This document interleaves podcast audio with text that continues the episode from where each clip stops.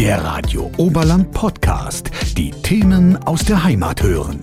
Ich glaube, die allermeisten von uns hatten schon mal ein Jojo in der Hand. Das sah dann mal erfolgreich aus, manchmal auch vielleicht ein bisschen armselig, gerade wenn schon wieder mal ein Knoten in der Schnur war. Eins steht auf jeden Fall fest, so wie Maurus von Kamps aus Bad Tölz dürften wohl nur die allerwenigsten von uns Jojo spielen. Mit gerade mal 16 Jahren war er jetzt schon bei der Europameisterschaft. Wie sein Weg dahin verlief und was seinen Sport alles ausmacht, Darüber sprechen wir jetzt. Maurus, erstmal herzlich willkommen. Du spielst ja jetzt schon einige Jahre Jojo. Was war die Initialzündung, dass du mit dem Jojo-Spielen angefangen hast? Also, das war ein äh, Geburtstagsgeschenk. Ich habe von meiner Mutter eben ein Jojo gekriegt, was nicht wieder hochkam, wenn ich es runtergeworfen habe. Und da war mein Interesse dann geweckt. Ich wollte gucken, wie ich das wieder hochkriege und habe im Internet recherchiert und bin dann eben auf diese größere Jojo-Community gestoßen und dass es eben noch Jojos gibt, die ganz anders funktionieren als die, die ich bis dahin kannte und dann bin ich einfach hängen geblieben. Heißt, dann gab es relativ äh, bald das nächste Jojo. Äh, ich denke mal, bei den äh, zwei, drei ist es nicht geblieben. Weißt du ungefähr, wie viele du schon hattest? Also ich würde jetzt grob schätzen so 35, 40. Oh, okay. Also das sind schon ein paar. Aber man muss dazu sagen, verschiedene Jojos sind für verschiedene Sachen gut. Also du kommst, wenn du wirklich dran bleibst, mit einem Jojo nicht aus, wenn du weitermachst. Also okay. da braucht man schon manchmal mehr. Und so hat sich das eben entwickelt dann. Ja, bis zu bis heute hin. Okay, alles klar. Jojos, äh, ich kenne sie auch noch so ein bisschen, die gibt es ja ab 5 Euro, aber ich glaube, mit denen wird man nicht besonders weit kommen. Wo liegen wir da ungefähr preislich bei einem richtig guten Jojo, was du jetzt benutzt? Also, da gibt es alles Mögliche. Du kriegst, wie gesagt, die 5-Euro-Jojos im Supermarkt. Du kriegst. Also, das Jojo, mit dem du wirklich anfangen kannst, das billigste, kostet so 20 Euro, 15, 20 Euro. Wenn du dann ein besseres willst, eins aus Metall, das nicht mehr aus Plastik ist, dann sind wir schon so bei 30, 40.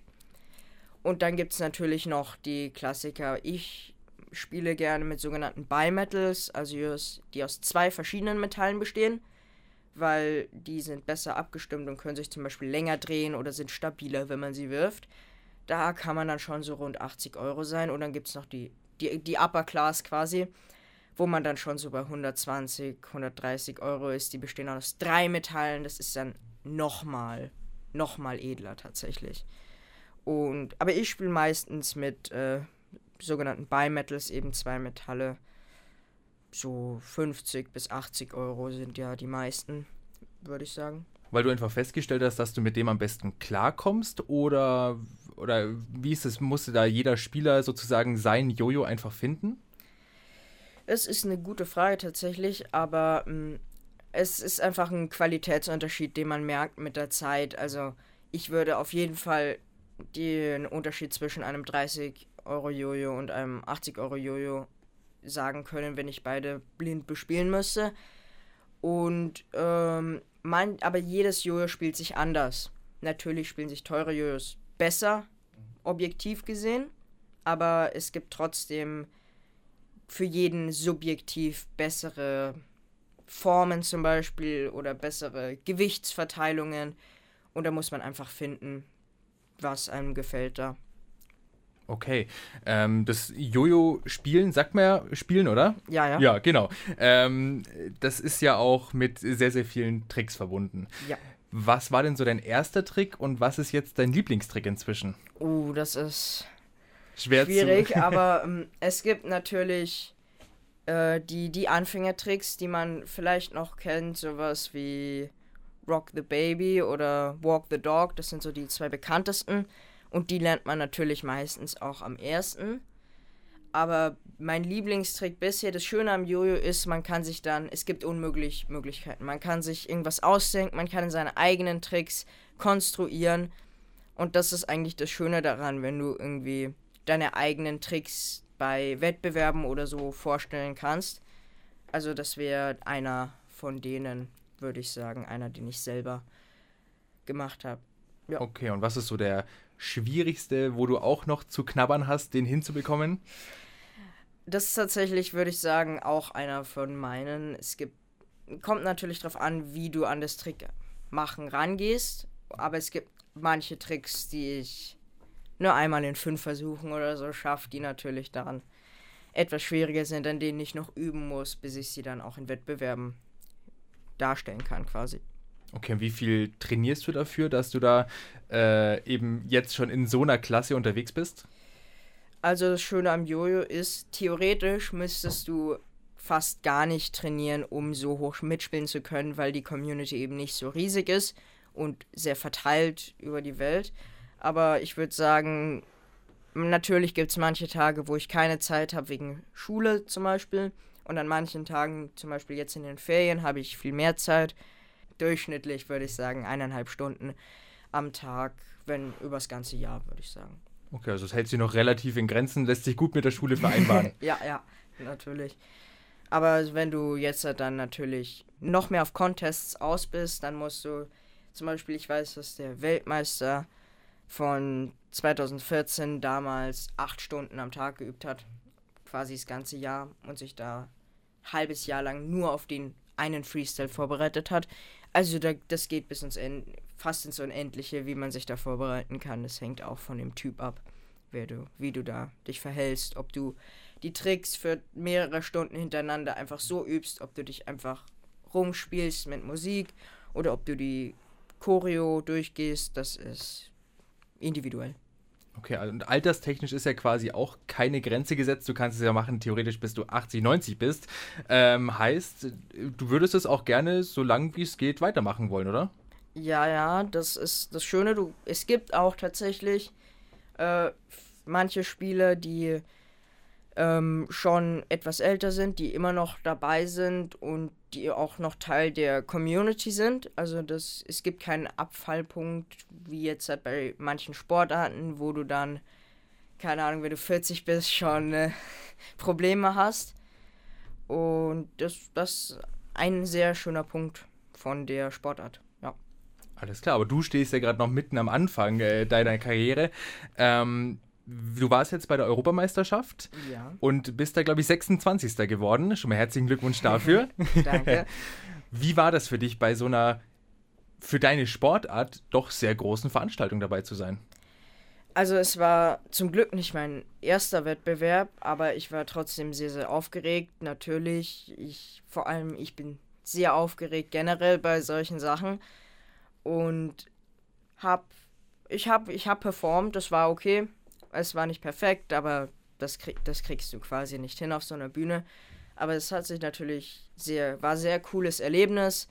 Auch das Event an sich war äh, zwei Tage lang, viele coole Leute, es war sehr gute Stimmung dort und war einfach ein sehr cooles Erlebnis und ja, war noch nicht mal eins der größeren, also es war schon das größere Event hier in der Umgebung, wo ich einfacher hinkomme aber die Weltmeisterschaft zum Beispiel oder die amerikanische Meisterschaft das ist dann nochmal ein anderes Kaliber. Und ich bin gespannt, ob ich da auch mal hinkomme. Ja, das hoffen wir doch auf jeden Fall schon mal. Und dann kommst du natürlich wieder. Kann ich gleich schon mal vorweg sagen. Ähm, du hast dich da mit Leuten aus ganz Europa gemessen und auch vielleicht austauschen können. Konntest du da was mitnehmen und vielleicht was abschauen? Also natürlich gibt es so ein paar Tricks zum Beispiel, eines der größeren Probleme, wenn man auftritt, ist das Schwitzen an Händen, weil das der Faden dann zum Beispiel hängen bleibt an den Fingern. Da gibt es einige Tipps, zum Beispiel so Babypuder kann dagegen helfen tatsächlich. Oder manche Seifen sind tatsächlich besser als andere dafür. Also, oder zum Beispiel so ein Handtuch. Es sind so einfach kleinere Tricks. Oder du tauschst dich einfach du schaust anderen beim selber zu beim Spielen und tust davon lernen, du tust mit den Leuten reden. Das ist einfach cool. Also es gibt auch noch so richtige Tricks, wie man die, die Hände möglichst trocken hält und wie man da am besten Grip hat. Also das ist wirklich bis ins kleinste Detail am Ende sozusagen. Ja, die einfachste Version ist Handschuhe, aber das hat dann seine eigenen Probleme. Mhm. Bei sogenannten Slack-Tricks wo man äh, den Faden festhalten muss, zum Beispiel zwischen den Knöcheln, Fingerknöcheln, ähm, sind Handschuhe nicht sehr gut dafür geeignet, weil das eben leichter abrutscht. dafür schwitzt du halt nicht und kannst quasi immer üben. Du musst nicht abpassen, wann deine Hände gerade irgendwie nicht schwitzig sind oder du musst nicht strategisch Hände waschen, sondern du kannst einfach drauf losspielen. Hat alles seine Vor- und Nachteile. Strategisch Hände waschen, das finde ich einen sehr guten Ausdruck. Ich kann mir auch vorstellen, dass man mit Handschuhen wahrscheinlich einfach weniger Gefühl hat, weil ja so eine Extraschicht nochmal dazwischen ist. Ja, absolut. Also es ist nicht für jeden, aber äh, man kann durchaus damit erfolgreich werden. Okay. Alles klar. Apropos erfolgreich, wie geht's denn jetzt bei dir weiter? Was steht so als nächstes an? Also, die nächsten größeren Termine, die anstehen, das dauert noch ein bisschen tatsächlich die festgelegt sind. Das ist im Herbst erst. Es gibt noch eins davor, die Europameisterschaft. Die sollte irgendwann im Frühjahr, Sommer stattfinden. Da gibt es aber noch keinen festen Termin für. Und im Herbst ist dann die tschechische und die deutsche Meisterschaft, zu der ich gehen werde. Es gibt im August gibt's die Weltmeisterschaft, äh, aber die ist leider in Japan. Da werde ich dieses Jahr noch nicht hinschaffen aber die ist hoffentlich nächstes Jahr dann etwas näher und vielleicht werde ich ja dann eine Möglichkeit finden, hinzugehen. Das wünsche ich dir auf jeden Fall. Ich denke mal, ähm, Mama und Papa müssen da ein bisschen mitspielen, wenn es so weit weggeht, aber die sind da offenbar sehr äh, unterstützend unterwegs. Äh, ja, zum Glück. also beide unterstützen mich darin, indem sie mich zum Beispiel hinfahren oder Jojos kaufen. Ähm, und ohne sie würde ich es wahrscheinlich nicht so einfach schaffen können, zu Contests zu gehen oder ja. Okay, dann noch eine allerletzte Frage und zwar, was sind so deine persönlichen Ziele? Was möchtest du gerne erreichen? Also dieses Jahr, mein Ziel ist, ich möchte mich generell ein bisschen mehr vorbereiten. Letzten Jahre habe ich es ein bisschen ruhiger angehen lassen und habe so in der Woche, in den zwei Wochen davor mich so darauf vorbereitet, aber ich probiere jetzt halt mich längerfristig darauf vorzubereiten, damit ich sicherer bin auf der Bühne. Und so von Podium, ich wäre schon schön äh, Top 3 Deutschland. Bin aktuell Vierter.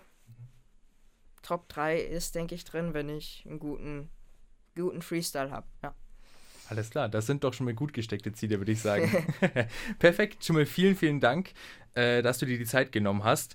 Möchtest du noch irgendwas selber abschließend erwähnen oder fällt dir gerade noch was ein, wo du sagst, das will ich noch loswerden? Ja, ich würde noch einen kleinen Fokus auf die, dass es ganz verschiedene Arten gibt, Jojo zu spielen. Mhm. Es gibt natürlich, viele denken bei Jojo sofort an das Hoch, runter, hoch, runter natürlich.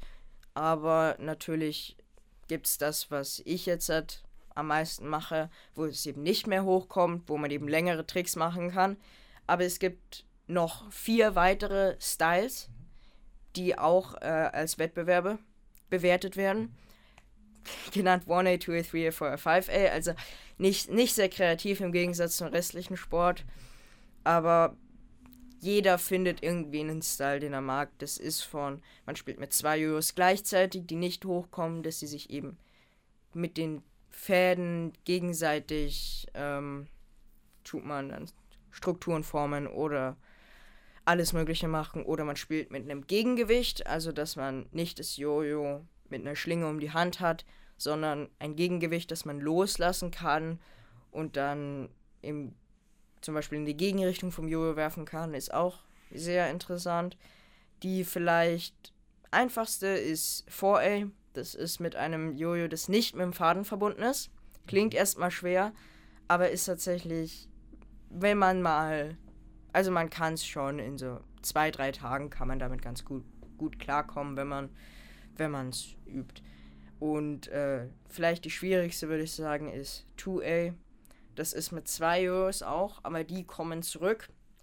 Das heißt, man muss äh, einen Trick anwenden namens Regeneration dass man ihn wirft, es kommt zurück und ohne dass man es in die Hand nimmt, tut man es wieder nach vorne werfen.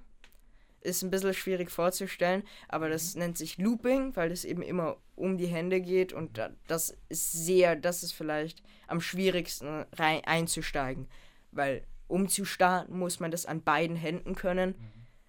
Und es ist nicht einfach. Ich habe es ich hab's probiert. Bei den anderen Styles komme ich ganz gut klar tatsächlich. Habe ich alle schon bisschen probiert, aber 2A ist, ist noch zu schwer. Das also das ist noch die Baustelle, wo du, wo du noch dran bist. Ja, ja, definitiv. Alles klar, also ein sehr facettenreicher Sport. Was man hinter dem Begriff, wie wir ihn alle vielleicht im Leben schon benutzt haben, gar nicht äh, dran denken würde. Ja. Alles klar. Genau. Verrückt. Vielen, vielen Dank dir, dass du dir die Zeit genommen hast. Ja, kein Super. Problem. Hat mich gefreut. Radio Oberland. So klingt meine Heimat.